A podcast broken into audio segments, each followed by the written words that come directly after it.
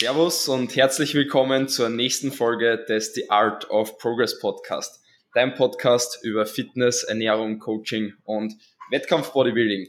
Wir sind heute mal wieder zu zweit da. Die Kattel ist heute leider nicht dabei, weil es nur ein bisschen Wettkampfstress ist, ähm, wie das letzte Mal bei der Folge. Ähm, aber dazwischen wird auch eine Folge ähm, mit der Kattel wiederkommen und heute darf ich in Benjamin da ganz herzlich bei mir zu Gast begrüßen und wir können trotzdem eine Episode zu zweit aufnehmen. Ähm, du darfst dich direkt einmal vorstellen und ähm, einmal direkt sagen, wer du bist, was du machst, vielleicht ähm, deine jetzige äh, Wettkampfkarriere, was du bis jetzt gemacht hast und wo du dich gerade jetzt im aktuellen äh, Punkt befindest in deiner Wettkampftät. Ja, sehr, sehr gerne. Also mich freut es erstmal im Podcast zu sein. Ich bin ja auch so ein Typ, ich quatsche immer gern und ähm, freue mich da auch auf die heutige Episode und das Thema, was wir da so ein bisschen vorbereitet haben, ähm, dort drüber zu philosophieren. Ähm, ich bin Benjamin Schuster, 21 Jahre alt. Ähm, dieses Jahr meine mehr oder weniger zweite Wettkampfsaison. Ich hatte 2017 schon mal eine, aber die war relativ kurz und äh, dieses Jahr mit acht Monaten Diät und einem professionellen Coach äh, das Ganze angegangen. Und ich befinde mich jetzt nach meinem dritten Wettkampf in meiner Peak Week für die ANBF, die jetzt am kommenden Wochenende stattfindet. Und ähm, dann steht auch noch der ein oder andere Wettkampf auf dem Programm. Also wir haben echt äh, einiges vor diese Saison. Mm, also es sind jetzt dann schon einige Wettkämpfe, vor allem weil ja ein bisschen weiß, was noch kommt bei dir. Ähm, ja, hat nicht so schlecht äh, gestartet die Saison, würde ich mal sagen, mit, mit drei Gesamtsiegen ähm, bei drei Wettkämpfen, die du bis jetzt da gemacht hast. Ähm, wie fühlst du dich und mit welcher Intention gehst du jetzt da vielleicht auch noch in die nächsten drei Minimum, sind's noch, oder? Drei Wettkämpfe sind's Minimum, oder? Äh, zwei Minimum geplant, ähm, eventuell noch ein dritter zum Abschluss, aber ähm, das steht noch nicht 100% fest. Also zu deiner Frage, ähm, ich fühle mich ziemlich gut. Also ich würde sagen, mit drei Overall-Titeln äh, ist das schon echt eine kranke Sache, die mir da passiert ist oder die ich erreicht habe. Also hätte ich auch niemals mit gerechnet. Ich habe mich ja auf die Junioren vorbereitet, die Saison und äh, vorrangig dort mit dem Ziel, eben eine Finalplatzierung zu erreichen, beziehungsweise dort auch um den ersten Platz zu kämpfen. Aber dass ich mich dann noch bei den Männern behaupten kann, ist natürlich auch nochmal eine verschärfte Sache und äh, jetzt vergangenes Wochenende halt auch noch overall Europameister geworden, äh, was auch nochmal eine unglaubliche Sache für mich ist und ähm, Jetzt geht's dann auch schon zur ANBF, ist immer wirklich verrückt, wenn man so back-to-back -back die ganzen Shows hat.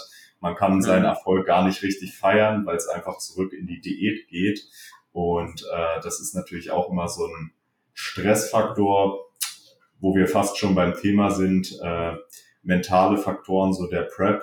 Und ähm, ja, also zur ANBF, das wird natürlich auch nochmal eine große Nummer in der Tipps Arena in Linz und mit einer unglaublichen Halle, mega vielen Zuschauern, ich meine über 3000 und wieder einem sehr geilen Livestream vom Team, das auch den Livestream bei der Evo Classic gemacht hat. Und mhm. ich denke, das wird auch für alle Zuschauer eine sehr krasse Sache. Und äh, ich bin einfach gespannt, was dort Zeit wieder bringen wird. Aber ich werde natürlich mein absolutes Maximum an Leistung geben ja, das Battle bei der, bei der Elite-Klasse wird auf jeden Fall richtig krass. Also ich habe ja ähm, jetzt da am Sonntag den Podcast mit Dirk aufgenommen und der ist genau heute online gekommen.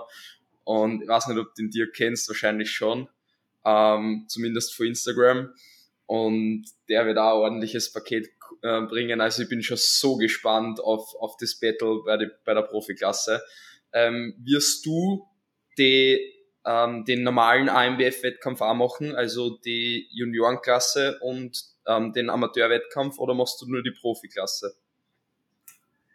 Also das ist auch nochmal eine ganz interessante Geschichte. Ich glaube, da gab's äh, auf Social Media auch schon ein paar Missverständnisse, also was ich so von dem einen oder anderen Athleten auch gehört habe, äh, dass ich nur bei den Pros starten werde, stimmt tatsächlich nicht. Also da gibt's schon die Absprache mit der ANBF des Längeren, ähm, dass ich eben bei den Junioren und den Männern vorher auch nochmal starten werde, bevor es dann zu den Pros geht, was äh, natürlich auch eine heftige Sache ist, wenn man bedenkt, dass es eine unglaublich lange Bühnenzeit wird. Ja. Ähm, aber die ANBF hat mir da diese Möglichkeit gegeben und es war ja auch ursprünglich geplant, dass ich bei den Junioren und Männern nur bei der ANBF halt starte, dass sich das halt so entwickelt und ich vorher schon die Pro-Card ergattern kann und dementsprechend jetzt bei den Pros auf der Bühne stehen kann. Das war ja noch nicht abzusehen. Deswegen auch eine kurzfristige Änderung mehr oder weniger, dass ich mich noch bei den Pros angemeldet habe. Mhm. Aber ähm, die ANBF hat mir da ähm, auf jeden Fall die Bestätigung gegeben, dass das alles so passt. Und es wäre halt auch kurzfristig äh, so eine Änderung ziemlich ungünstig, weil die Warteliste eben ja in äh, den entsprechenden Klassen auch ziemlich lang war. Und äh, für Athleten, die jetzt nachrücken würden, wäre das ziemlich kurzfristig dort noch eine Änderung zu machen. Und äh, deswegen werde ja. ich jetzt voraussichtlich in drei Klassen stehen. Finde ich, ich finde ich persönlich gut. Also ich finde es vollkommen gerechtfertigt, dass du sagst, du startest bei den Junioren und du startest da bei den Männern. Ähm, eben im, beim Amateurwettkampf bei der AMBF, weil du bist ja selbst noch nie bei der AMBF gestartet, soweit das jetzt war's. Oder ist das richtig? Genau, exakt. Genau. Also das erste Mal auch bei der AMBF. Und äh, ursprünglich war die Saison ja auch angedacht, ähm, nur bei Amateurwettkämpfen zu starten. Also es äh, stand noch nicht auf Papier geschrieben, dass ich ja irgendwie die Pro-Card ergattern werde. Und äh, dementsprechend ähm, denke ich, ist es auch legitim, nochmal bei den Amateuren zu starten.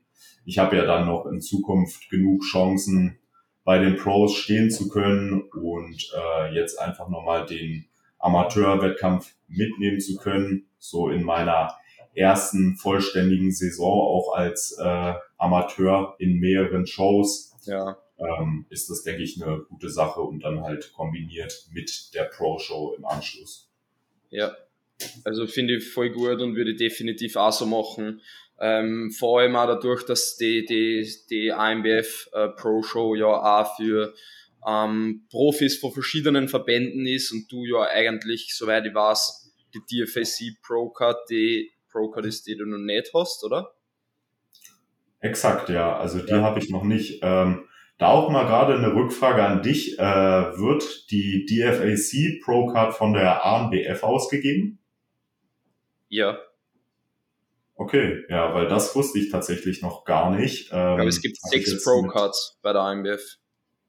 Ach krass, ja, okay. Das hatte ich jetzt nämlich mit Daniel noch gar nicht besprochen. Das ist eine interessante Geschichte. Also ich äh, habe gehört, dass dort Angehörige von der DFAC vor Ort sein werden, aber dass dort sozusagen dann auch von der DFAC die Pro-Card ausgegeben wird, das ist mir noch nicht bekannt gewesen. Aber da findest du es, glaube ich, auch auf Instagram bei der AMBF. Ich glaube, dazu haben sie sogar einen Beitrag gemacht, erst vor kurzem. Ach krass, okay. Ja. Aber sie geben auf jeden Fall dir für sie äh, Pro-Cards aus. Für welche Klassen genau, weiß ich jetzt nicht, aber ich bin der Meinung, dass das Jahr sogar ähm, sechs Pro-Cards sind und letztes Jahr waren es nur vier Pro-Cards, glaube ich. Das Jahr sind es, glaube ich, sechs Pro-Cards. Okay. Ja, ich denke, das Teilnehmerfeld wird ja auch wieder enorm stark sein. Also dort werden ja auch viele starten, die jetzt bei der Evo Classic gestartet sind und äh, ja. die Organisation von der ANBF und was die auf Social Media geteilt haben zu dem Wettkampf ist ja auch ein absolutes Highlight. Also ich wette, das wird die letzten Jahre auch nochmal toppen, gerade in der Arena und mit äh, den Sponsoren beziehungsweise Unterstützern, die sie auch haben. Definitiv. Und deswegen wahrscheinlich auch gerechtfertigt, wenn man dort sechs Pro-Cards ausgibt. Ja, ich bin der Meinung, dass auf jeden Fall die AMBF ein extrem hohes Niveau hat und ich freue mich wirklich sehr auf den Wettkampf, weil es für mich also der Wettkampf ist, der halt für mich am nächsten ist in Österreich, der mein erster, mein erster Neutralshow war, also ähm, IMBF finde ich, finde ich mega und ich freue mich sehr drauf, dazu zum Schauen. Ähm, dann würde ich sagen, äh, gehen wir aber dann langsam aufs Thema ein. Haben wir eigentlich schon ziemlich viel jetzt über die IMBF quatscht. Wir werden sie dann dort auf jeden Fall auch noch sehen. Ähm, genau, warum? Also wir werden jetzt ein bisschen ein, ein Thema besprechen, die mentale Komponente in der Prep. Und warum besprechen wir das Ganze? Darauf möchte ich vielleicht ein bisschen davor noch eingehen. Ähm, so, so eine Folge machen wir deshalb, oder der, der Benjamin hat sich, äh, Benjamin, Entschuldigung, hat sich das ähm, Thema auf jeden Fall gewünscht, weil er halt gern drüber spricht oder weil er auch drüber, drüber sprechen möchte, das Ganze ein bisschen teilen möchte. Und ich persönlich das als Coach auch sehr gern mache, weil das für mich ein Thema ist, das einfach wichtig zum Besprechen ist. Ich bin der Meinung, dass Bodybuilding ein sehr cooler Sport ist und wer eine Leidenschaft dafür hat, ähm, dann ist es eine extrem coole Sache und ähm, finde es immer gut, wenn es wer macht, aber man muss eben Gedanken drüber machen, ähm, was auch dahinter steckt ähm, und was alles auf einen zukommt. Und da bin ich auch ein großer Freund eben von Aufklärung. Auch bei mir im Coaching mit meinen Athleten drüber zum Sprechen. Ähm, ist die richtige Zeit? Bin ich bereit dafür, mental ähm, und das Umfeld und so weiter? Passt alles? Und da will ich natürlich keinen abschrecken vor, vor Bodybuilding, aber ich will einfach halt die Wahrheit so sagen, wie das ist. Und dafür eben auch beim, beim Podcast sorgen mit verschiedenen Athleten und, und anderen Leuten, die da Expertise haben. Ähm, wenn euch das Ganze da jetzt so gefällt am Podcast, dass wir da so offen drüber reden, dass du auch uns deine, deine Meinung da eben drüber präsentierst. Ich werde deine Meinung jetzt erst erfahren, ob du da extrem positiv drüber sprichst oder vielleicht auch ein paar negative Seiten ähm, uns präsentieren wirst. Wir werden es wir dann gleich hören. Ähm, aber auf jeden Fall danke, dass du äh, offen drüber sprechen wirst. Und wenn euch Zuhörer und Zuhörerinnen das Ganze gefällt, dann teilt gern den Podcast auf Social Media, markiert den Benjamin, damit er auch was davon hat, markiert gern mich, teilt den Podcast, damit mehr Leute davon lernen können, damit mehr Leute diese Aufklärung bekommen. Und damit der Podcast natürlich wachsen kann. Und gebt auch gern eine Bewertung auf Spotify oder Apple Podcast. Genau, und jetzt da starten wir eine mit einer wichtigen Frage bei dem Thema. Wir haben jetzt schon über die Wettkämpfe gesprochen, über deine Erfolge, die du jetzt da gehabt hast. Jetzt eine Frage, die eigentlich sehr oberflächlich ist, aber sehr tiefgründig gehen kann. Wie geht's dir gerade wirklich? Wenn du jetzt mit ja. tief in die eine denkst. Und wie geht's dir in der Prep? Ja, also natürlich, das ist auch eine brennend interessante Frage. Vielleicht nochmal kurz so zur Einleitung. Eigentlich sprechen viele in der Prep eben immer von Diät, der Ernährung, dem Training, der Erschöpfung so einfach eher etwas allgemeinen Themen, beziehungsweise eben gerade der Ernährung und dem Training, was natürlich so zwei wichtige Säulen in der Prep sind, ganz klar. Äh, aber ich finde, man sollte eben die mentale Komponente nicht vergessen. Ähm, die hat eben auch einen starken Einflussfaktor auf die gesamte Prep, wie man sich entwickelt, mit welcher Haltung man an das Training geht, und mit welcher Haltung man dann schlussendlich auch in die Wettkämpfe geht. Weil ähm, wenn man eben sich dafür entscheidet, mit starker Konkurrenz zu starten und äh, eben dort auch einen gewissen Kampf einzugehen, ist es, denke ich, sehr interessant, äh, dort zu hören, was einfach auch im Gehirn vor sich geht, beziehungsweise mit was für Gedanken man sich so über die Prep beschäftigt. Und ähm, ja, ich denke, da können wir auch sehr gut drauf eingehen. Und nochmal zurück zu deiner Frage, wie fühle ich mich jetzt in der Prep? Momentan tatsächlich echt gut. Ich würde sagen, da sind wir auch schon beim ersten Thema, so Glückshormone, Glücksgefühle, die jetzt äh, natürlich bei mir reichlich vorhanden sind im Körper, würde ich sagen. Ja. Wenn man bedenkt, dass ich jetzt einfach drei Overall-Titel geholt habe, womit ich tatsächlich auch nicht gerechnet habe. Und äh, was so ein Moment beziehungsweise so eine Momente in einem auslösen können, ist echt krass. Damit hätte ich auch nie gerechnet, weil jetzt von Wettkampf zu Wettkampf wird es gefühlt leichter. Erstens, weil ich natürlich sehe, okay, die Wettkampfdiät neigt sich so langsam dem Ende zu. Andererseits äh, dadurch, dass wir jetzt immer in Entladetagen und Ladetagen sind, also es geht immer hoch und runter, die Zeit verfliegt sehr schnell. Aber natürlich auch dadurch bedingt, dass die Wettkämpfe mir einen unglaublichen Motivationsschub gegeben haben und mir dadurch auch die Möglichkeit geben, die Prep entspannter durchzustehen. Also bis hierhin war es natürlich viel härter, ähm, aber das so erstmal zu meiner aktuellen Gefühlslage. Mhm. Das, das kann ich so bestätigen von meiner Wettkampfsaison. Also die härteste Phase war ähm, eigentlich dann so kurz vorm Warm-up-Wettkampf, so zwei Wochen davor. Dann von meinem Warm-up-Wettkampf, den ich gehabt habe, habe ich nochmal vier Wochen bis zu meiner, erst, meiner ersten Hauptshow gehabt. Bis zu meinem ersten Naturalwettkampf dann, weil der erste war ungetesteter Verband. Das war halt wirklich nur ein Warm-up für mich. Und die vier Wochen waren die härtesten und dann, wo dann meine drei Wettkämpfe im Oktober waren, das waren dann eigentlich eher so die leichteren Wochen dann wieder, weil man die Peak Weeks hat, man eigentlich nur von Wettkampf zu Wettkampf dann geht und ja, dann geht's schon zum Ende hin zu, von der Wettkampfsaison und dann fällt dann alles dann irgendwie schon wieder leichter. Du hast jetzt da schon eine richtig gute Sache angesprochen, die eigentlich eins zu eins zu einer Frage passt, die, die ich mir schon vornotiert habe. Wie denkst du, würde es dir gehen, wenn deine Platzierungen schlechter wären? Ja, also wirklich auch sehr interessante Frage.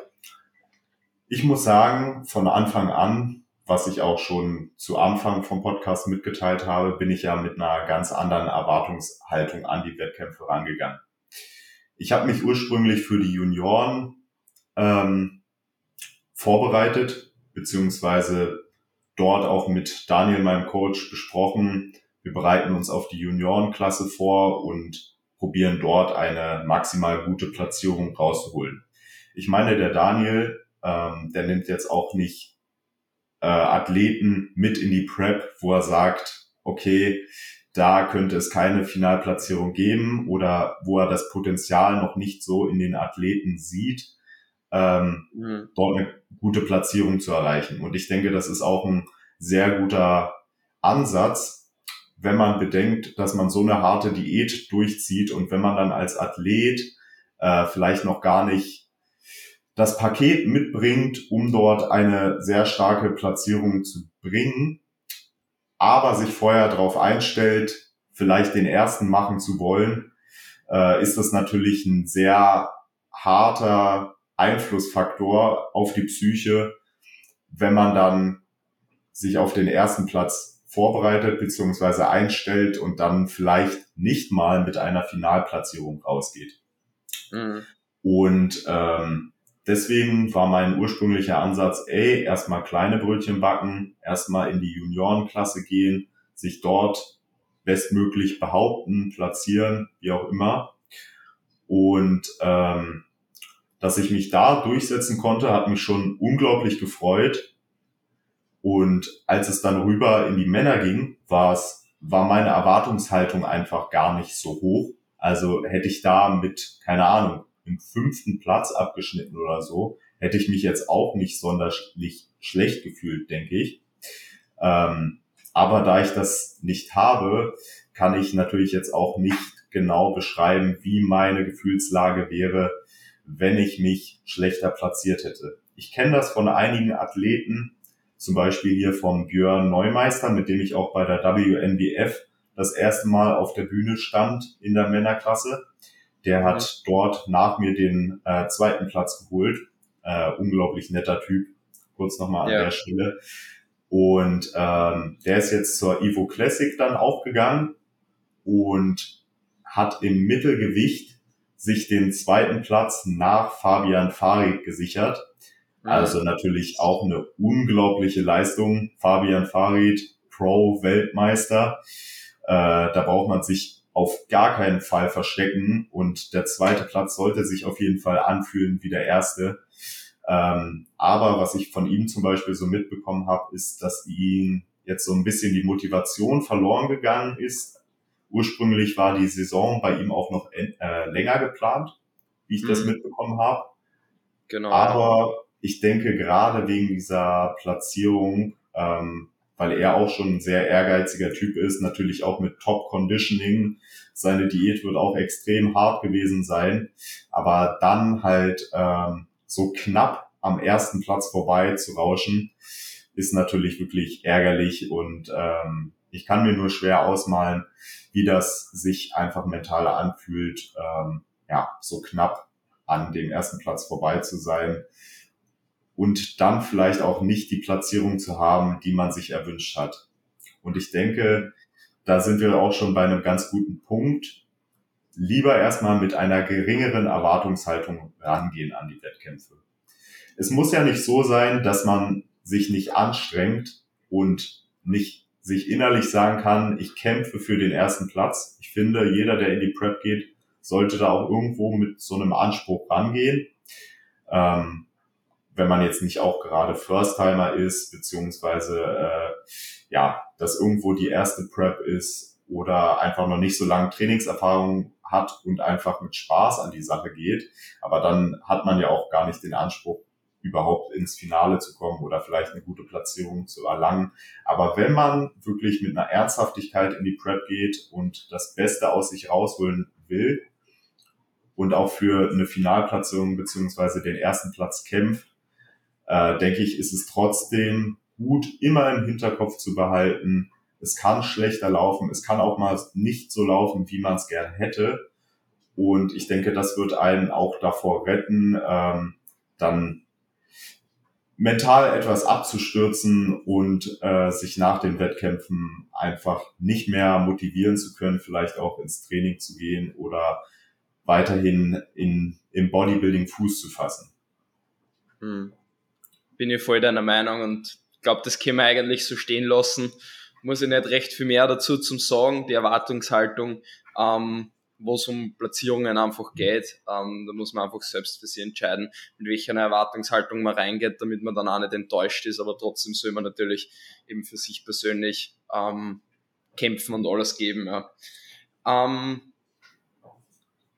was ich vielleicht auch noch mech, wissen möchte von dir, bevor wir jetzt dann auch auf dein soziales Umfeld eingehen, was meiner Meinung nach einer der wichtigsten Punkte ist in, in der Prep oder einfach ähm, ja, die ganz, deine engen äh, Freunde und Familie rund um dich herum, ja, ähm, möchte nur ein bisschen auf das Körperliche ähm, eingehen.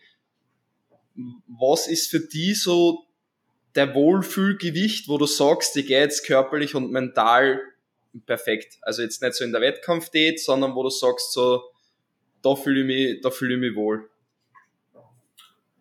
Ja, ähm, da muss man bei mir sagen, der Körperfettanteil ist wahrscheinlich etwas niedriger als bei anderen Leuten in ihrer Komfortzone. Also ich war schon immer eher der Typ, der drahtig beziehungsweise mit weniger Körperfettanteil rumgelaufen ist. Und äh, selbst in der Off-Season hatte ich einen nicht übertriebenen Körperfettanteil, würde ich sagen.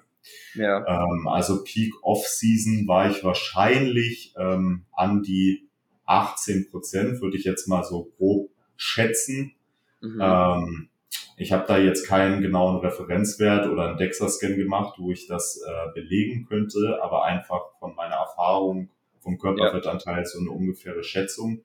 Allerdings wohlfühlen tue ich mich eher im Bereich zwischen 10 bis 15 Prozent, sage ich mal.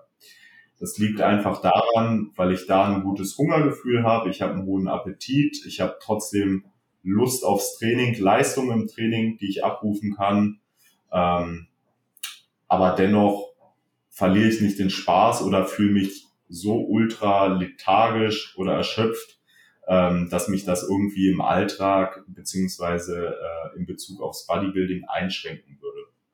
Ja. Mhm. Bei mir ist es ein bisschen höher, also so wie du sagst, bei dir ist es vielleicht ein bisschen niedrig oder ein bisschen niedriger, ähm, ist aber auch vollkommen normal. Haben auch einige, dass es bei einer ein bisschen niedriger ist. Bei mir ist es ein bisschen höher, aber jetzt auch nicht extrem hoch. Ich würde sagen, so von 12% bis 18% oder so. Ich würde sagen, jetzt bin ich gerade so an dem, an dem Punkt, wo ich, wo ich sage, ich bin schon ein bisschen drüber, ähm, dass es mehr schon in Richtung so tiefere Off-Season geht. Ähm, aber ist auch vollkommen okay. Aber man merkt dann einfach, okay, irgendwann in der Wettkampfdiät kommt zu der Punkt, man ist einfach auf ein Körpergewicht und ein Körperfettanteil, wo einfach die Lethargie mehr wird, wo man einfach nicht mehr so viel Energie hat, wo man ähm, vielleicht ein paar Punkte unbewusst ausschaltet, also was jetzt so Soziales anbelangt, was jetzt der Bewegung anbelangt ähm, und so weiter. Wo ist bei dir dann so das, das Gewicht oder äh, der Körperfettanteil vielleicht oder ja, vielleicht kannst du es eher an einem Gewicht jetzt in der Prep festmachen, wo du gemerkt hast, okay, jetzt geht's von so einer Sommerdiät über in, in so eine richtige Wettkampfdiät, jetzt wird's dann vielleicht vom, vom Mindset her und vom körperlichen her einfach schon, schon härter. Also bevor ich zu deiner Frage komme, ganz kurz nochmal zu deiner persönlichen Situation, finde ich interessant, denn der Körperfettanteil ist wirklich auch eine individuelle Geschichte, wo man sich dort wohlfühlt und von welcher Ausgangslage man auch einfach kommt. Man muss das Ganze natürlich nicht nur hm, auf der mentalen, psychischen Ebene, sondern natürlich auch auf der körperlichen, also was Hormone beziehungsweise ähm, auch so allgemein Trainingsperformance, Ernährung etc. Also natürlich der Appetit, der damit einhergeht. Das ja. sind alles so Faktoren, die man dort natürlich auch mit einbeziehen muss. Ähm, und jetzt zurück zu deiner Frage.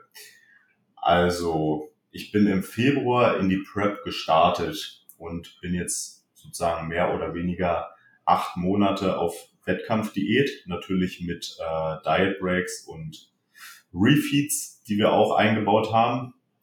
Mhm. Aber ich würde sagen, ähm, so Richtung August wurden es äh, die härteren Monate beziehungsweise härteren Wochen.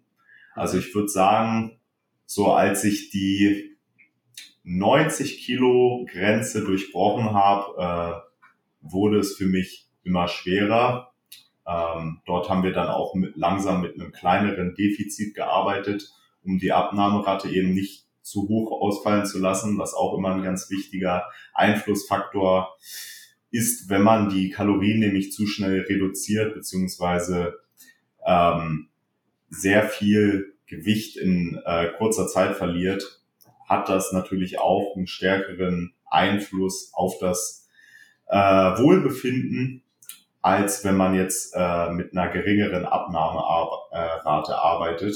Also Anfangs haben wir ein Kilo pro Woche angepeilt, was bei einem höheren Körperfettanteil, beziehungsweise wenn man für sich in der Peak Off-Season war, denke ich auch eine absolut legitime Rate of Loss ist.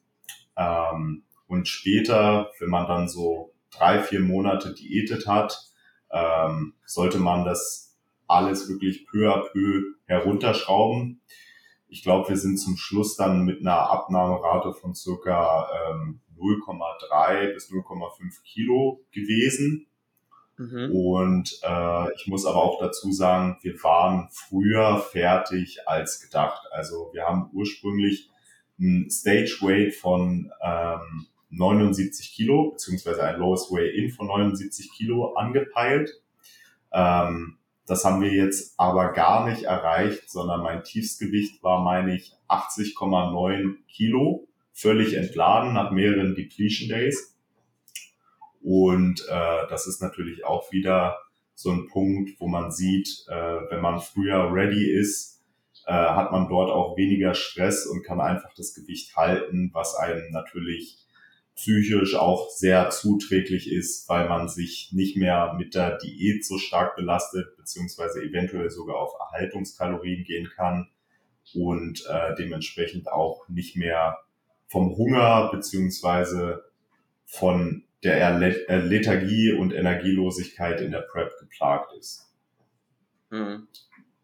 Ja, definitiv. Also bei mir relativ ähnlich, einfach so die, die letzten drei Monate waren dann das Harte, wo es wirklich körperlich äh, vom Energielevel her schwer ist. Also vier Wochen vor dem Aufwärmwettkampf, dann die vier Wochen bis zum ersten Hauptwettkampf und dann die, den Oktober, was ich nur die Wettkämpfe gemacht habe. Zwölf Wochen waren es dann bei mir so, wo es wirklich von, vom Energielevel her dann eben niedriger war, obwohl die, bei den bei die Wettkämpfen war es dann schon wieder ein bisschen besser. Definitiv, ja. Ja, also für mich waren auch die Tage vor der WNBF, ähm, wo wir das erste Mal entladen haben, mit, meine ich, vier äh, Depletionstagen, die schlimmsten, die ich so in der Prep hatte, weil mein Gewicht einfach enorm äh, abgefallen ist, nochmal um ein, zwei Kilo.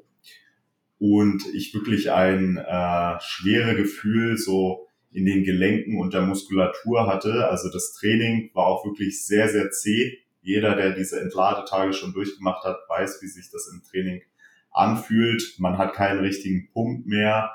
Äh, die Muskulatur fühlt sich die ganze Zeit angespannt, aber eher krampfartig und nicht so gut aufgeblasen, aufgepumpt an, wie wenn man viele Kohlenhydrate im System hat. Und mhm. äh, das war auch ein Zeitpunkt in der Prep, der mich dann stärker belastet hat. Äh, allerdings war das ja auch wieder nur eine kurze Phase, bevor es dann an die Ladetage ging. Und ich meine, die Ladetage geben einem dann ja auch nochmal so die Glücksgefühle, weil man das erste Mal wieder richtig essen kann, beziehungsweise deutlich mehr essen kann und ähm, auch von Sachen, die man sonst vielleicht nicht so viel essen konnte, also spreche jetzt von Haferflocken, äh, Maiswaffeln etc. Also einfach sehr viele Kohlenhydrate in höheren Mengen, die man vielleicht jetzt über die Diät hinweg eher gemieden hat. Mhm, definitiv.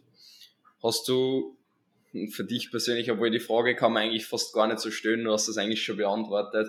Ich wollte eigentlich gerade fragen, ob du nochmal einen Unterschied gemerkt hast zwischen, ähm, okay, du warst stage ready und zu diesem Elite Conditioning, also dass du wirklich sagst, okay, weiß nicht, wenn man jetzt in Gluthernien komplett durchgestreift, ich weiß nicht, wann das bei dir, in welchem Stadion das kommt, aber dadurch, dass du gesagt hast, eigentlich, du warst ja eh schon vor, der, vor dem ersten Wettkampf schon komplett ready, kann man, die, kann man die Frage gar nicht so wirklich stellen, oder? Es ist eigentlich echt interessant, vor der WNBF, was ursprünglich auch meine geplante Warm-up-Show war, war ich natürlich schon sehr ready. Also wo manche vielleicht auch noch nicht zu diesem Zeitpunkt waren, weil sie sich eher auf die Hauptwettkämpfe dann im Oktober gerade mit der Evo Classic konzentriert haben. Mhm. Allerdings war ich schon zur äh, Evo-Qualifikation, also zum Sichtungstermin, äh, ziemlich ready, beziehungsweise hatte zu dem Zeitpunkt schon Blutstreifen. Ich erinnere mich gar nicht mehr genau, wann der Termin war. Ich meine Ende August, ähm, also noch ganz schön weit vor der Evo Classic auch. Ähm, allerdings habe ich selbst nach der WNBF, wo ich schon mit äh, Glutstreifen auf der Bühne stand, nochmal meine Form verbessern können zur Evo Classic. Also definitiv, da bin ich mir sicher. Das sind wir uns sicher. Also ich auch mit Daniel. Ähm, weil einfach nochmal tiefere Einschnitte gekommen sind und selbst nach der Evo Classic, ähm, wahrscheinlich liegt es auch ein bisschen an meinem Posing, was sich über die Zeit verbessert hat, aber ich habe einfach noch äh, mehr Stränge sichtbar gemacht, also gerade den Sartorius in den Beinen, ähm, das ist auch nochmal so ein äh, Punkt, wenn man sich den ansieht. Ähm, da sieht man immer, dass Athleten sehr ready sind, wenn dort der Sartorius rausguckt, ähm, beziehungsweise eben seitlich und von hinten auch von oben bis unten Glutstreifen drin sind. Und ähm, mhm. bisher konnten wir es auch schaffen, die Form eben sehr gut zu konservieren beziehungsweise auch nochmal zu verbessern. Deswegen bin ich jetzt auch gespannt, wie es dann auf der ANBF aussehen wird, denn das ist ja immer ein zweischneidiges Schwert. Einerseits äh, mit so einer guten Form rumzulaufen, andererseits auch das Risiko, die Form schnell versauen zu können, da eben viele Einflussfaktoren damit einhergehen. Mm, definitiv, definitiv. Ähm, was war dann für die bis jetzt da in der Prep das, das Schwerste? Was, was war für dich so das, was du sagst, okay, das ist das, was mir an der Prep vielleicht am meisten stört oder was mir am meisten fordert. Ist für die vielleicht so, dass du wenig Essensvolumen hast, ist für die, dass du nicht auswärts essen kannst, ist für die die körperliche Lethargie, ist für die das Soziale mit, mit der Familie, Ähm, was, was ist für dich so der Punkt? Oder dass vielleicht das Training nicht mehr so Spaß macht oder nicht mehr so gut läuft oder so? Hm. Sehr, sehr gute Frage. Ähm, also die Sachen, die du aufgezählt hast, äh, spielen da alle irgendwo mit rein. Also ich denke, äh, jeder wird mich da fühlen können, wenn ich sage, ähm, alle aufgezählten Punkte sind irgendwie nicht mehr so toll, beziehungsweise man äh, leidet einfach darunter, dass man jetzt nicht mehr so viel essen kann, nicht mehr draußen essen kann, nicht mehr so mit Freunden unterwegs sein kann, weil ähm, sie einfach nicht diesen strikten Zeitplan auch mit dem Essen haben, beziehungsweise viel flexibler vielleicht auch sind, äh, einfach mal was essen gehen zu können. Äh, du siehst, ich spreche schon viel übers Essen. Also Essen ist natürlich, denke ich, der Hauptfaktor, der so sehr belastend ist, ähm, weil man einfach ziemlich eingeschränkt ist auf dieser Ebene. Man muss sich eben an seine Makros halten. Man kann eben draußen nicht mehr so gut essen, weil man die Kalorien schwerer abschätzen kann. Also gerade zum Ende der Prep will man dort auch nichts mehr dem Zufall überlassen. Ich habe über die Prep hinweg bin ich immer mal wieder essen gegangen, wenn ich so gesehen habe, okay, meine Abnahmerate diese Woche ist schon ziemlich gut und ich kann mir dort eigentlich nicht allzu viel versauen. Dementsprechend habe ich dann auch immer ein bisschen die Kalorien abgeschätzt, aber dann auch eher sehr konservativ, also ziemlich hoch die Kalorien angesetzt, die ich eingetrackt habe. Das ist mhm. so ein weiterer Einflussfaktor. Dann steht man da einfach ein bisschen auf der sicheren Seite. Ähm, aber ich denke, die Komponente, die mich schon auch sehr belastet, ist äh, gerade im sozialen Umfeld, gerade mit meiner Freundin. Ähm, die kriegt immer besonders viel ab, auch in der Prep. Ähm, also einfach was auch so Stimmungsschwankungen und sowas angeht die waren bei mir gerade jetzt zum Ende hin äh, immer stark vorhanden. Also man hat sich eine Stunde gut gefühlt und auf der Höhe und die nächste Stunde ist es einfach äh, komplett eingebrochen. Man hat sich äh, komplett schlapp gefühlt, äh, ist dadurch natürlich auch extrem gereizt, vielleicht sogar wenn man gut geschlafen hat, aber einfach durch den niedrigen Körperfettanteil äh, und das damit verbundene Stresslevel äh, überträgt sich das natürlich immer auf das Umfeld. Und wenn man jetzt gerade eine Partnerin, einen Partner hat, ähm, auf den sich das übertragen kann, weil man einfach den gesamten Tag oder sehr viel Zeit mit der Person verbringt und unterwegs ist, ähm, dann wird sich das immer ein bisschen abfärben beziehungsweise im Partner widerspiegeln, wie man sich einfach verhält. Und es ist einfach mhm. ganz wichtig, dort zu wissen, ähm, dass ein der Partner in diesen Situationen auch verstehen kann, beziehungsweise äh, realisiert, dass das eben hauptsächlich auf die Diät zurückzuführen ist, weil wenn man seinem sozialen Umfeld das nicht vorher kommuniziert, ist es natürlich auch äh, für die ziemlich verwunderlich, wenn man auf einmal auf Kleinigkeiten aggressiv reagiert, wo man denkt, ey, äh, keine Ahnung, es ist hier gerade äh, weiß ich nicht, ein Teller runtergefallen oder so und äh, du flippst einfach völlig aus, mehr oder weniger grundlos, äh, was, was wirklich banale Sachen eigentlich sind, ähm, ja. aber die dich einfach in der Prep, weil du immer mit diesem Perfektionismus konfrontiert bist, äh, einfach aus der Haut fahren lassen. Und ähm, ich denke, ja. so, dass ich damit meine Freundin halt belaste, ist so ziemlich äh, der dramatischste Punkt für mich. Mhm. Ja. Also Ganz wie ist das äh, für dich, um da mal die Rückfrage zu stellen, wenn du dich zurückerinnerst, in deiner Diät war das auch eher so das soziale Umfeld oder hat dich dort auch besonders die Hungersituation belastet? Oder was, was ich nochmal über mich sagen kann, also Trainingsspaß habe ich halt überhaupt nicht verloren eher noch über die gesamte Prep hinweg gewonnen. Ich bin immer wirklich mit Energie und Motivation ins Training gegangen, weil ich wusste auch, jedes Training bringt mich meinem Ziel weiter. Ähm, aber das war bei anderen Personen natürlich auch komplett anders und äh, sie sind, also ich will auch nicht das Ganze schönreden. Ich bin auch mit schlechten Tagen ins Training gegangen, aber ich kenne da Leute, die halt wirklich komplett die Motivation verloren haben. Und da würde mich auch mal interessieren, wie äh, das in deiner Prep so gelaufen ist. Ja, also bei mir war es ein bisschen anders als bei dir, deswegen finde ich es ganz interessant, das von dir zu hören. Ähm, ich habe in der Wettkampfdiät nicht auswärts gegessen. Ähm, bei mir jetzt am, am, ganz am Anfang einmal, das habe ich schon öfters im Podcast erwähnt, das war mein einziges Meal auswärts in der Prep.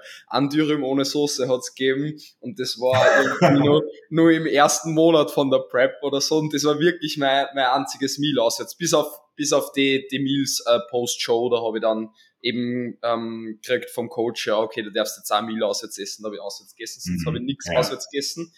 Ähm, das hat mich nicht so gestört, das Auswärtsessen. Und ähm, auch das wenig Essensvolumen war, hat mir jetzt nicht so gestört, oder dass ich wenig Lebensmittelauswahl habe, hat mir auch nicht gestört. So, das war für mich das wenigste Problem. Das hat vielleicht dann erst so in die letzten drei Wochen oder irgendwie so angefangen ähm, von der Wettkampfdiät, dass ich mir halt schon so auf der Nacht gefreut habe dann. Ähm, aber die, die Essenssituation allein ich war jetzt für mich kein Problem in der Wettkampfdiät oder zumindest nicht das größte Problem. Was für mich das Problem war, war erstens das, das Soziale. Ich habe einen riesigen Fehler, meiner Meinung nach, den ich mir noch, im Nachhinein gestehen muss, ähm, gemacht in meiner ersten Wettkampfdiät. Und zwar eben, wie du gesagt hast, kommunizieren mit dem Umfeld. Ich habe das zu wenig gemacht und vor allem bevor es in die Prep gegangen ist oder bevor es in die heiße Phase gegangen ist, zu wenig gemacht, dass ich gesagt habe, in meiner Beziehung davor nochmal darüber geredet habe, ähm, dass ich oder in meiner Beziehung, die ich gehabt habe, ähm, oder mit der Family darüber zum Reden, mit meinen Freunden darüber zum Reden, so hey, das wird vielleicht eine harte Zeit für mich, würde mich freuen, wenn man sie vielleicht nicht so oft äh, sehen, vielleicht geht's mal, geht mal wer mit mir spazieren. Oder ähm, vielleicht können wir mal ähm, irgendwie gemeinsam sie bei der Family irgendwie zusammensetzen, essen und ich mache mal halt mein eigenes nebenbei oder so, das bisschen mehr erklären und wie man unterstützen kann, vielleicht auch mit Gespräche, mit, mit Spazierengehen und so weiter, was sie halt ähm, da irgendwie kombinieren lässt. Und das habe ich zu wenig gemacht vor der Wettkampfdate, weil ich auch noch nicht zu 100% gewusst habe, was auf mich zukommt in meiner ersten Wettkampfdate. Ähm, und das werde ich definitiv in meiner nächsten Wettkampfdiät besser machen. Das ist der, größte Punkt, den ich in meiner nächsten Wettkampfdiät angehen möchte, ist, dass ich flexibler bin, vor allem flexibler ich als Persönlichkeit mit meinem sozialen Umfeld ähm, und dass ich mehr nicht nur die Prep und eins zu eins den am jeden Tag abarbeite, sondern dass ich auch sage, okay, auch wenn ich jetzt keine Lust hab, begebe ich mich trotzdem in mein soziales Umfeld und mach was, was mir dann im Endeffekt wieder Energie vielleicht zurückgibt, weil es mir dann doch Spaß gemacht hat. Ja, also die, dieses äh, Überwinden, ähm, trotzdem was zu machen. Ich bin grundsätzlich eine sehr aufgeschlossene Person. In der Prep war ich sehr in mich gekehrt und hab, war stiller, hab nicht so viel geredet, hab nicht so viel gelacht. Ähm, und, und eben sozial nicht so viel gemacht. Eben die Lethargie war bei mir einfach das größte Thema. Und das möchte ich in der nächsten Wettkampfdiät einfach besser machen, ähm, dass ich da noch besser kommuniziere und mich selber auch trotzdem aus meiner Komfortzone bewege und das nur, nur mehr versuche. Das, das war für mich definitiv der größte Punkt. Ja, also wirklich interessanter Punkt, den du da ansprichst. Also klar, mit seinem Umfeld sollte man das Ganze auf jeden Fall irgendwo kommunizieren. Aber was mir dort äh, zu deinen äh, Punkten, die du aufgezählt hast, auch nochmal eingefallen ist, ist einfach so ein Körpergefühl zu bekommen, äh, wann es einem passt, sich im soziale Umfeld beziehungsweise mit sozialen Kontakten zu umgeben beziehungsweise äh, wann man einfach sich ein bisschen mehr zurückziehen sollte und ähm, vielleicht sich auch auf die Prep beziehungsweise Diät und das eigene konzentrieren sollte. Wenn man dort so ein ganz gutes Mittelmaß findet, ähm, denke ich, wird die Prep auch deutlich leichter verlaufen, weil wenn man sich total sozial abschottet, ist das mental auch noch ein enormer Stressfaktor der einen vielleicht deutlich mehr belasten kann, als wenn man vielleicht mal mit seinen Freunden ausgeht. Ähm, dennoch sollte man halt wissen, ab welchen Punkten es einem zu viel ist und dann vielleicht auch die sozialen Kontakte meiden. Nicht nur um der Selbstwillen, sondern auch um eben die Leute vielleicht nicht zu stark zu stressen, weil ich meine, über so eine Wettkampfdiät äh, will ich nicht wissen, was das vielleicht auch schon mal an Freundschaften zerstört hat, äh, auch ungewollt einfach durch die Gefühlslage beziehungsweise die Gefühlsschwankungen, die ich vorhin schon angesprochen hatte, äh, die immer einen Einflussfaktor haben. Und wenn man dann eben dem Umfeld halt vorher kommuniziert, beziehungsweise auch selber über sich weiß, okay, heute passt es mit dem Treffen, vielleicht heute lasse ich mich sogar darauf ein oder plan das ein, essen zu gehen, ähm, denke ich, entlastet einen das schon sehr. Und ich muss auch dazu sagen, es ist immer hilfreich, viele Leute um sich zu haben, die einen auch irgendwo unterstützen zu können. Und wenn man sich eben völlig abschottet und einfach nur mit seiner Tupperdose jeden Abend da sitzt, äh, denke ich, wird das auch nicht äh, förderlich für die gesamte Prep sein, sondern man sollte sich auch schon mal rausbegeben. Ähm, es ist auch einfach ein guter Einflussfaktor darauf, dass man aus dem Haus kommt und sich nicht mehr mit dem Diäten, mit der Ernährung äh, auch damit beschäftigt, dass man die ganze Zeit Hunger hat. Äh, wenn man wenn man viele andere Beschäftigungen hat, wenn man mit Freunden rausgeht, keine Ahnung, wenn man noch einem anderen Hobby nachgeht oder so, ähm, dann lenkt einem das auch ab von der Diät und es kann einem so enorm helfen, die Zeit schneller zu überstehen, beziehungsweise auch einfach leichter. Und ich würde auch sagen, dass ich das ganz gut gehandelt habe. Ich habe dieses Jahr einiges mitgemacht, äh, so, sowohl an äh, sozialen Aktionen und Unternehmungen als auch eben im Privaten, dass ich für mich äh, Sachen gemacht habe, wie zum Beispiel noch zur Uni gegangen bin. Ich habe dieses Jahr sogar meinen Führerschein gemacht und geschafft, äh, was natürlich auch nochmal so eine Beschäftigung nebenbei war, wo ich mit meinem Fahrlehrer gefahren bin, gequatscht habe, einer anderen Tätigkeit nachgegangen bin. Und ich würde sagen, das hat mir auch enorm geholfen, äh, sich nicht immer so auf die Prep zu konzentrieren und da einfach ein bisschen Stress auch ähm, wegfallen zu lassen ähm, und dadurch eben die Zeit einfach damit verbringen zu können, wie man es gerade gern hätte und äh, sich nicht die ganze Zeit von der Diät stressen zu lassen. Mhm, definitiv. Hast du recht, waren gute Worte dazu. Ähm, magst vielleicht nun, ich weiß nicht, ob du über das Thema sprechen magst, aber wie schaut's, wie schaut's bei dir aus mit, mit Aktivitäten in deinem sozialen Umfeld oder in deiner Beziehung jetzt da? Wie, wie geht's dir da? Oder was sagt vielleicht der, der Freundin zu der Wettkampfdate? Habt ihr schon mal so drüber gesprochen? Wie geht's ihr vielleicht damit?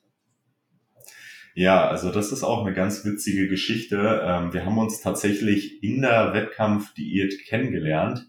Also das war Februar, Anfang des Jahres. Also wir sind jetzt auch noch nicht so lang zusammen. Allerdings hat sich das Ganze recht schnell und intensiv entwickelt und wir sind jetzt schon ein sehr, sehr eingespieltes Team. Sie unterstützt mich auch schon die gesamte Wettkampf-Prep und ähm, hat eben auch mich jetzt schon auf den Wettkämpfen unterstützt. Sie ist jetzt dieses Wochenende auch wieder bei der ANBF als mehr oder weniger mein Betreuer dabei und äh, das hilft mir natürlich auch enorm und äh, ist eine enorme Entlastung für mich. Ähm, anfangs würde ich sagen, ist das sogar ganz gut, dass wir uns im Februar schon kennengelernt haben, ähm, weil da hat sie mich sozusagen noch äh, in meinen Hochphasen von Energie und äh, ja Lust auf Leben äh, erlebt, weil dort eben noch das Hungergefühl sich sehr, sehr stark in Grenzen gehalten hat und durch den höheren Körperfettanteil eben auch äh, die Hormone und ähm, so das körperliche Empfinden deutlich besseres war. Also das hat dann schon mal in den Anfängen unsere Beziehung sehr gestärkt. Ähm, aber ich würde sagen, wenn man eben sehr reflektiert ist, auch in seinem sozialen Umfeld und äh, den Leuten immer mitteilt, was in einem auch vor sich geht. Ähm, und wenn man eben sagt, mir geht's schlecht, ey du, du musst mich mal in Ruhe lassen oder so, dann sollte man das lieber aussprechen, ähm, als wenn man jetzt das die ganze Zeit in sich reinfrisst, weil erstens belastet einen das wieder mehr und andererseits ähm, wirkt sich das auch wieder auf die sozialen Kontakte aus, weil sie einfach äh, nicht verstehen können, was in dir vorgeht. Sie können diese Situation vielleicht eh nicht nachvollziehen, äh, wenn diese Person jetzt nicht in der Szene stecken, beziehungsweise nicht so viel mit Bodybuilding zu tun haben. Und ich finde, es ist auch wichtig und gut, einfach Kontakte zu haben, die so ein bisschen aus der ganzen Sache rausgehen, weil die einen auch einfach wieder abholen und äh, ein bisschen ähm, Vielfalt ins Leben bringen, was wie gesagt in der Prep, denke ich, auch eine gute Sache ist, weil es einen einfach wieder ablenkt. Aber ähm, um jetzt zu dem Punkt nochmal zurückzukommen, es ist einfach wichtig, äh, das mit dem Umfeld zu kommunizieren. Und so habe ich es auch mit meiner Freundin getan. Und dadurch, denke ich, konnte sie auch mehr und mehr annehmen, ähm, wie das in der Prep läuft, äh, wie meine Gefühle so sind. Und ähm, immer dann, wenn ich auch mal meine Stimmungsschwankungen hatte, beziehungsweise meine Tiefs, wo dann die äh, Lethargie auch gekommen ist, ähm, so das Ganze einfach besser aufnehmen konnte, beziehungsweise sagen konnte, ey, ah, okay, der Benny, der ist gerade schlecht drauf, lass ich den mal lieber in Ruhe jetzt, beziehungsweise schenke ihm auch mal seine Zeit für sich oder äh, lass ihn vielleicht einfach erstmal essen, weil nach jeder Mahlzeit sind die Gefühle erstmal wieder äh, besser, beziehungsweise man hat ein positives Gefühl durchs Essen, durch die Beruhigung, durch die Sättigung und ähm, ja, das ist, denke ich, ganz wichtig, dort mit dem Umfeld einfach zu sprechen und ihnen auch ehrlich seine Gefühlslage mitzuteilen, unabhängig davon, ob sie jetzt schlecht oder gut ist. Beziehungsweise man sollte natürlich auch immer mitteilen, wenn es einem gerade gut geht, ähm, weil man so einfach die Momente mit den Leuten viel besser genießen kann, wenn man sich selbst gut fühlt und den Leuten das auch sagt, weil dann freuen die sich natürlich, dass man momentan ähm, offensichtlich in einer nicht so harten Phase ist oder sich gerade besser fühlt und sie damit auch einfach die Zeit mit einem angenehmer verbringen können und man sie dadurch auch nicht wieder so von sich wegstößt. Mhm, das stimmt. Ich finde, das hast du ziemlich gut gesagt, ähm, dass, denke ich, Sachen aussprechen und die Kommunikation extrem wichtig ist, der Beziehung und auch mit der Family. Und finde es sehr cool, dass du das eigentlich so gut reflektieren kannst, jetzt da in, in dem Moment, obwohl du dich gerade jetzt da ja genau in der Wettkampfphase befindest. Finde ich, finde ich sehr gut von dir und hoffe auf jeden Fall für die, ähm, dass du das auch so gut auf jeden Fall an der Umfeld umbringst. Ähm, wie geht's dir vielleicht ähm, aktuell gerade im, im Studium? Jetzt also so Arbeitsumfeld, beziehungsweise bei dir halt eben das Studiumumfeld, wie, wie geht's da da? Kannst du Leistung bringen? Ja, das ist auch nochmal so ein Thema. Also dieses Jahr habe ich jetzt ähm, mein Grundstudium beendet und äh, das war zum Glück auch noch relativ äh, Anfang der Diät, wo ich mehr Zeit zum Lernen zur Verfügung hatte, weil ich äh, nicht so viel essen musste, beziehungsweise meine Mahlzeiten auch viel schneller verschlungen habe durch den leichten Hunger, aber trotzdem noch nicht mental so kaputt war, dass ich eben noch Leistung bringen konnte. Und das hat mir in meinem Studium natürlich auch geholfen. Ähm, wo es dann jetzt so Mitte des Jahres, ähm, August Richtung September, ähm, auf mein Staatsexamen zuging, war es auch nochmal schwerer, dort sich wirklich hinzusetzen und auch vorzubereiten. Ähm, aber mir macht äh, das Thema einfach Spaß, also so Naturwissenschaften, ich studiere ja Pharmazie. Ähm, es ist immer leichter, sich mit etwas zu beschäftigen, was einem auch einfach gefällt und äh, wo man vielleicht auch die Erfolge sieht. Und deswegen hat das eigentlich ganz gut geklappt und ich hatte jetzt nicht solche Tiefpunkte, dass ich dort gar keine Leistung bringen konnte. Jetzt mhm. äh, bin ich natürlich diese Woche wieder ins Studium gestartet. Ähm, also es ist Vorlesungsbeginn beziehungsweise Semesterbeginn und äh, jetzt stehen auch wieder einige Vorlesungen beziehungsweise Praktika auf dem Zettel, was natürlich auch äh, Zeit in Anspruch nimmt, das Ganze vor- und nachzubereiten. Ähm, und ich muss mich auch selber gerade erstmal dort mit meinem Zeitmanagement einfinden, dass ich das mit der Prep auch unter einen Hut bekomme, aber ich bin da auf jeden Fall hinterher und äh, das Ganze im Vornherein zu planen, wann man welche Termine hat, sich das Ganze auch in den Kalender einzutragen, ist halt dann auch wieder äh, eine Entlastung für den Kopf und ähm, ich würde sagen, man muss sowohl die Uni-Zeit mitnehmen, dort auch irgendwie ähm, sich damit halt wieder beschäftigen, weil ich habe mir halt äh, im Vornherein gesagt, so ich will halt ein Semester normal starten, ich will das äh, durchziehen,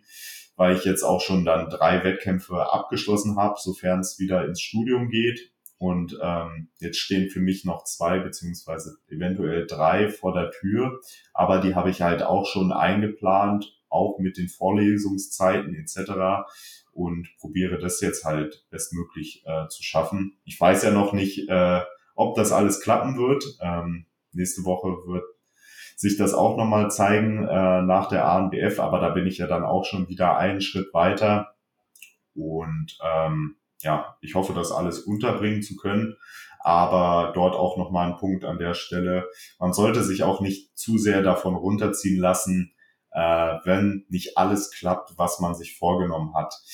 In der Prep muss man so wieso bei einigen Dingen immer Abstriche machen und wenn man sich halt vorher schon darauf einstellt, ey, okay, wenn das oder das abseits der Prep eben nicht funktioniert oder ich dort noch nicht so schnell vorankomme wie auf anderen Ebenen, äh, dann ist das okay. Das muss man sich einfach sagen, weil wenn man das nicht tut, wird man einfach nur wieder frustriert sein, wenn man sich viel vornimmt und es dann doch nicht klappt. Also werde ich das Ganze jetzt auch so angehen, mir die Termine zu setzen. Aber für mich habe ich schon festgelegt, okay, die Prep steht jetzt trotzdem erstmal noch im Vordergrund bis halt Mitte November und wenn dort abseits der Prep eben etwas nicht klappen sollte, dann ist das halt so. Ähm, ich kann damit planen, das zu einem anderen Zeitpunkt nachzuholen und äh, ich denke, das ist auch wieder ein wichtiger ähm, Einflussfaktor, der einen einfach entlastet. Mhm. Definitiv. Bin gespannt, ob du es mit der Planung alles hinkriegst, aber ich wünsche dir auf jeden Fall, dass alles so hinhaut und bin guter Dinge, dass das dass du es auch so machen wirst. Vielen Dank, ähm, vielen Dank. Wie ist das eigentlich bei dir? Da auch nochmal die Rückfrage.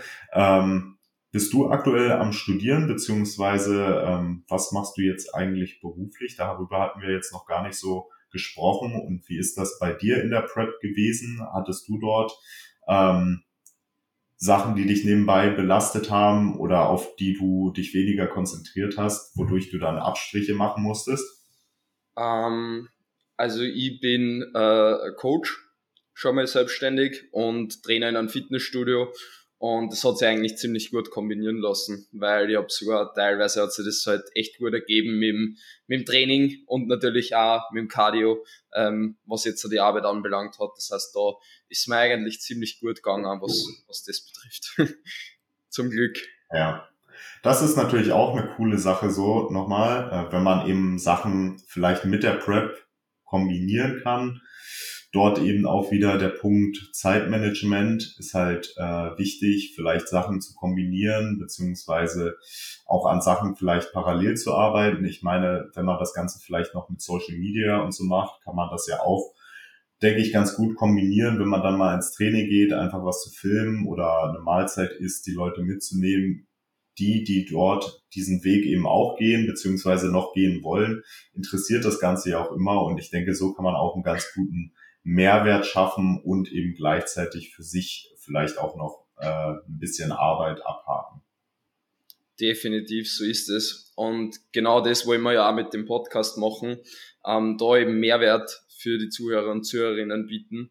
Und das Wichtigste, was ich einfach möchte, dass sie jetzt alle aus der Episode mitnehmen, ist, dass man sich einfach damit beschäftigt, wenn man in einen Wettkampf geht, ähm, geht was auf einen zukommt. Einfach die, die Aufklärung. Sie aber auch nicht unbedingt gehen lässt, jetzt da, dass man dann natürlich gar nichts mehr macht. Also schon ähm, eben ab und zu ein bisschen aus der Komfortzone trotzdem in der Prep bewegen, ähm, trotzdem schauen, dass man ähm, eben sozial trotzdem was macht, ja, eben das, was möglich ist. Und im Endeffekt muss jeder dann so diesen, diesen Zwischenweg für sich selbst finden, ähm, wie viel man unternimmt, wie viel man auswärts isst, äh, wie viel man eben mit Freunden macht oder andere Sportarten macht, wie es mit dem Job geht. Aber das Wichtigste ist einfach, dass man sich darüber informiert und dass man kommuniziert einfach mit dem sozialen Umfeld. Dass man sich klar macht, was auf einen zukommt in der Prep, mental aber auch vielleicht beruflich, finanziell, ähm, was man alles braucht für die Wettkampfdiät, worauf man sich vorbereiten muss Und dafür einfach ganz wichtig zum Empfehlen, sie wen an die Seite zum holen, ähm, der sich dort gut damit auskennt, ein Coach, du bist da momentan in einem Coaching, der ihn einfach darauf vorbereitet, der ihn aufklärt, der mit einem gemeinsam plant die Wettkämpfe, die organisieren kann. Und ähm, da sich einfach wirklich wen an die Seite holen, der plant, der strukturiert und der einer sagt, okay, bitte beachte das, das kommt jetzt in nächster Zeit auf die zu. Ähm, und da vielleicht sagt, ja, sprich mit deiner Family drüber, also die Aufklärung ist, finde ich, da sehr wichtig. Holt euch da auf jeden Fall wen an die Seite, früh genug, sucht euch einen Coach, der zu euch passt. Ihr dürft euch gern bei mir melden, wenn's da Interesse habt. Ansonsten gibt's natürlich auch genügend andere gute Coaches. Und ja, das möchte ich auf jeden Fall mitgeben. Ähm, Aufklärung, Kommunikation und ähm, da einfach zu wissen, was auf einen zukommt. Und das macht man halt im besten Fall mit wem, der sich auskennt, der einen da darauf vorbereiten kann. Genau. Guter Punkt, den du da nochmal kurz ansprichst. Also ich denke, jede äh, Entlastung, die man sich in der Prep erarbeiten kann oder die man vielleicht auch geschenkt bekommt, äh, sollte man dankend annehmen. Und so ist es eben auch mit einem guten Coach. Also ich mit Daniel Kubik bin da auch absolut zufrieden und das hat mir natürlich auch äh, eine enorme Entlastung gegeben, diesen ganzen Weg mit ihm zu gehen und dort einfach zu wissen, ich habe eine kompetente Person an der Seite, ähm, die eben auch weiß, auf was es ankommt in der Prep. Und so kann man die Wettkampfdiät auch bestens bestreiten, denke ich. Definitiv bin ich auf jeden Fall der Meinung und hast gut gesagt. Ähm, gut, dann war das von mir eigentlich alles, was ich soweit von dir mal wissen wollte. Hast du nur irgendeinen Punkt, den du vielleicht noch ansprechen möchtest? Und ansonsten will ich dir auf jeden Fall abschließend noch ein paar Worte geben, die du noch sagen magst an die Zuhörer und Zuhörerinnen und darfst dann natürlich auch gern ähm, deine Social Media Accounts und so weiter plagen. Alles, was du ähm, nennen möchtest, gebe ich dann auf jeden Fall an die Podcast-Beschreibung. ja, vielen Dank dir erstmal, Georg. Also es freut mich natürlich sehr, in diesem Podcast sein zu dürfen, beziehungsweise gewesen zu sein. Ähm, also wie man es mir vielleicht anmerkt, bin ich auch so jemand, äh, der ein bisschen eine Labertasche ist und auch über verschiedene Dinge einfach gerne mal spricht und das mit der Welt teilt. Also ihr könnt mich da auch auf Instagram finden, Benjamin Schuster unterstrich. Da bin ich momentan ziemlich aktiv und probiere da auch immer über verschiedene Wege, sei es Beiträge, seien es die Stories oder auch ähm, die Sachen, die ich in die Highlights packe, dort immer ein bisschen Mehrwert zu geben, sowohl eben unser Thema, was Motivation und psychische Themen anbelangt, als auch natürlich über Ernährung, Training etc., die allgemeinen Punkte zum Bodybuilding. Und ähm, ja, mich freut es einfach, dabei sein gewesen zu dürfen. Und ich freue mich einfach auf die Zeit, was kommt. Ähm, jetzt noch die weiteren Wettkämpfe, wenn ihr mich dort verfolgen und unterstützen wollt, kommendes Wochenende auf der ANBF. Ihr könnt auch im Livestream dabei sein. Würde mich natürlich freuen und ähm, ja, einfach auf die kommende Zeit in der Wettkampfdiät, beziehungsweise auch danach in der Offseason geht's natürlich weiter. Und ja, das denke ich sind so meine abschließenden Worte. Danke dir, dass du bei uns zu Gast warst oder bei mir heute zu Gast warst. Und ansonsten Zuhörer und Zuhörerinnen, danke fürs Zuhören. Teilt gern die Folge auf Social Media, um die Message noch weiter nach außen zu bringen und den Podcast zu unterstützen. Markiert gerne Benjamin, damit er was davon hat. Und ansonsten hören wir sie beim nächsten Mal. Danke euch und Servus. Ciao.